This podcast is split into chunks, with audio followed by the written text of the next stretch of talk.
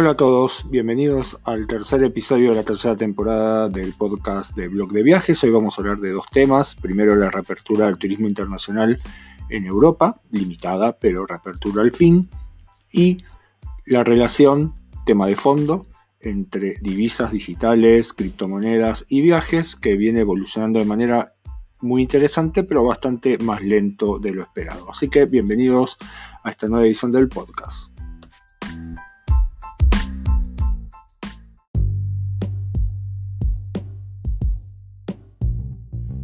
El primero de los puntos de hoy tiene que ver con la reapertura del turismo internacional en Europa. Como dijimos varias veces, pero no está mal repetirlo de nuevo, la reapertura del turismo se da en el marco de la agenda de la salud pública. Y la decisión que acabamos de presenciar de la Unión Europea tiene que ver mucho con eso. ¿Por qué? Primero, la lista de países permitidos para ingresar con fines turísticos a la Unión Europea es muy corta, son solo 15 países, no está ninguno o está alguno nada más de los grandes mercados emisores. En términos de mercado, los países que están dentro de esta lista representan una porción bastante pequeña de los viajeros internacionales de eh, Europa. Así que esto es un paso adelante, está claro, pero es un paso adelante bastante tímido y ahora habrá que ver a qué velocidad se va dando el resto. La lista inicial está conformada por Argelia, Australia, Canadá, Corea del Sur, Japón, Georgia, Marruecos, Montenegro, Nueva Zelanda, Ruanda, Serbia, Tailandia, Túnez y Uruguay. Uruguay, por cierto, es el único país de Sudamérica que fue incluido en esta lista. Se puede sumar China próximamente si quita las restricciones a los viajeros europeos. Entonces, el continente lo que le está pidiendo es reciprocidad. La lista se va a actualizar cada 15 días. Eso no solo implica que se puedan sumar nuevos países, que sería el movimiento que más esperaría el mercado turístico, sino también que algunos países salgan de la lista en el caso que la situación de la epidemia en esos lugares empeore. Problema, esto está agregando una dimensión de incertidumbre a las decisiones que tenemos que tomar, por ejemplo, si queremos viajar a Europa. Hay más de 150 países fuera de la lista de, naciones permitidas. No sabemos cuándo se los va a agregar, tampoco sabemos a, ciencia cierta si todos van a permanecer en ese listado. La lista, por cierto, no es de cumplimiento obligatorio para todos los países europeos. es indicativo, está claro que todo parece indicar que al menos no van a agregar otros países, pero es posible que, por ejemplo, alguna nación europea objete en algún tiempo la permanencia de alguna de estos lugares permitidos. Algunos de los mercados emisores más importantes que quedaron fuera de la lista, el caso más obvio es Estados Unidos, que es el principal emisor desde, desde América, Rusia, India, Brasil, México, solo por citar algunos. Todos, en algún caso, tienen problemas serios con, la, con el COVID-19, Estados Unidos y Brasil, muy obviamente.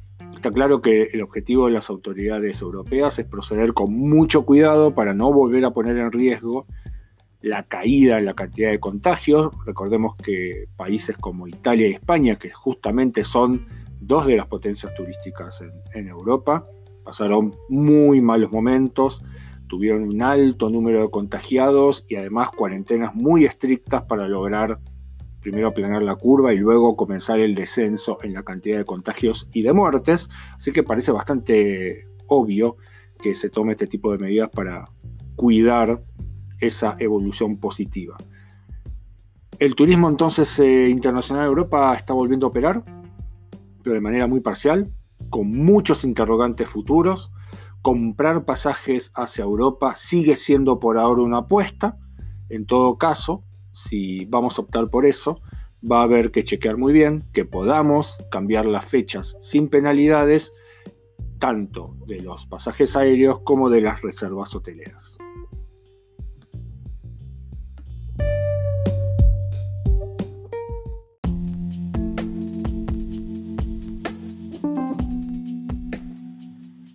Es un tema que acompaña todas las movilidades los costos de llevar a cabo transacciones, en particular en la compra de productos en otros países.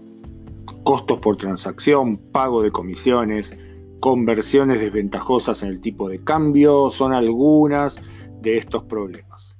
Todo eso siempre encarece el viaje con temas que no tienen que ver con la compra de productos o de servicios que estamos disfrutando. En todo caso, se trata de costos que nos posibilitan acceder a ellos. Un gran tema es que muchas veces estos costos aparecen en el momento en que estamos ejecutando la operación o después en forma de intereses o de cobro de comisiones. En la última década hemos visto cómo el mercado financiero fue escenario de la aparición de muchos nuevos instrumentos financieros, criptomonedas, plataformas de pago tipo PayPal o Stripe, pero a pesar de las promesas, todavía seguimos con el problema de los costos transaccionales. Y eso sin hablar de las limitaciones que muchas veces imponen las razones políticas de los gobiernos, como por ejemplo el tema del control de cambios. Pero en particular en, este punto nos queremos concentrar sobre todo en las condiciones que se están dando actualmente en el mercado de pago entre naciones, más allá de estas restricciones posibles desde los gobiernos. Hay un punto, además, para tomar en cuenta en todo esto, y claro, es la actual epidemia, la pandemia del COVID-19, que ha hecho que muchas instancias donde antes era común el envío de dinero físico hoy sea absolutamente imposible, así que los pagos electrónicos se están imponiendo rápidamente. ¿Cuál es la primera preocupación para los viajeros? La primera es lograr una baja sustancial o directamente la desaparición de las comisiones por mover dinero y pagar cuando viajamos y elegimos métodos electrónicos de pago. Acá hay un punto importante y que es que actualmente estamos casi obligados a usar tarjetas de crédito internacionales y eso nos obliga a asumir toda una serie de costos, de comisiones, de mantenimiento de cuenta en el banco, de renovaciones del plástico. La tarjeta de crédito es un medio, o debería ser un medio importante para obtener justamente crédito, pero para garantizar pagos internacionales sí es un método bastante caro. Otro punto es facilitar el pago de dinero en otros países a través de métodos electrónicos. Y esto es interesante que tiene que ver sobre todo con aquellos que trabajan mientras viajan, tendrían formas mucho más sencillas de cobro sin tener que pagar comisiones tan altas. Uno de los cambios importantes además tiene que ver con el surgimiento de billeteras virtuales y de formas de pago que muchos hemos visto en, nuestra vida cotidiana, pero que todavía se aplican sobre todo a situaciones locales. ¿Hay soluciones? Bueno, hace ya algún tiempo que se vienen explorando algunas de ellas. Bitcoin, que es una muy popular, en realidad no es tanto una solución de pago, es más bien hoy una reserva de valor el blockchain de, Bitcoin funciona de manera demasiado lenta para crear sobre esto un sistema de pagos, así que han ido surgiendo otro tipo de, opciones y de criptomonedas que están más dedicadas a ese punto. Uno de los puntos más interesantes eh, que se dieron en los últimos años son dos. Primero, el proyecto del gobierno chino de lanzar un yuan digital, que sería una de las primeras monedas electrónicas, criptomonedas emitidas de manera soberana, que, cuyo mayor impacto seguramente será, si tiene cierto éxito, que otros bancos centrales los van a imitar. Y el otro tema fue el intento, o es el intento de Facebook de lanzar una moneda estable, una stablecoin, que se llama Libra, que al principio tenía el apoyo de una cierta cantidad de empresas muy importantes del sistema de pago internacional, por ejemplo Visa, Mastercard, PayPal. Eh, esta moneda iba a estar mm, apoyada en reservas que iban a poner 17 empresas diferentes, entre ellas Facebook, para mantener una paridad entre Libra y el dólar, con lo cual se iba a garantizar un conocimiento del valor para poder usarlo como un método de pago. Eh, varios gobiernos eh, comenzaron a investigar este tema, el gobierno estadounidense en particular, porque justamente lo que teníamos acá era casi la emisión de una moneda por fuera de los países. Y recordemos, el tema de la soberanía monetaria es un punto clave. Entonces, por ejemplo, emitir dinero sin que esto tenga el apoyo de un banco central. La iniciativa de Libra de Facebook está prácticamente detenida en este momento. Ahora más bien se lo está pensando como un método de pago, pero ya sin la ambición de lanzar una, una especie de criptomoneda aparte. Y tenemos, por supuesto, muchos otros métodos de pago que están apareciendo en los últimos meses. De hecho, en América Latina, desgraciadamente, muchos métodos de pago que se consideran en Estados Unidos no están disponibles. La gran pregunta para todos nosotros es cuánto tiempo va a tomar la extensión de sistemas de pago con bajos costos de transacción.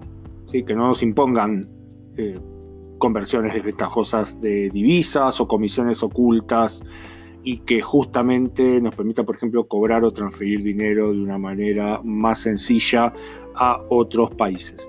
De otra manera, vamos a tener que seguir asumiendo una serie de costos cada vez que querramos viajar.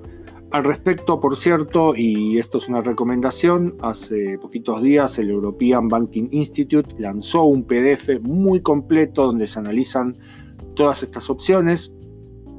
Bitcoin, las diferentes criptomonedas, el yuan digital, Libra, que está disponible en la web del European Banking Institute de manera gratuita. Así que si quieren saber más sobre ese tema y cómo se han ido desarrollando algunas de estas plataformas, les recomendaría buscar esta fuente.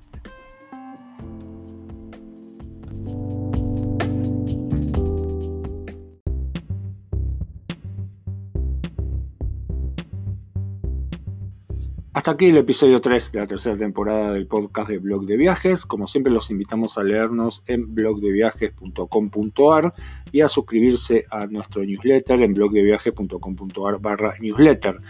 Todos los podcasts los pueden encontrar en anchor.fm barra o en blogdeviajes.com.ar podcast. Nos escuchamos en el próximo episodio.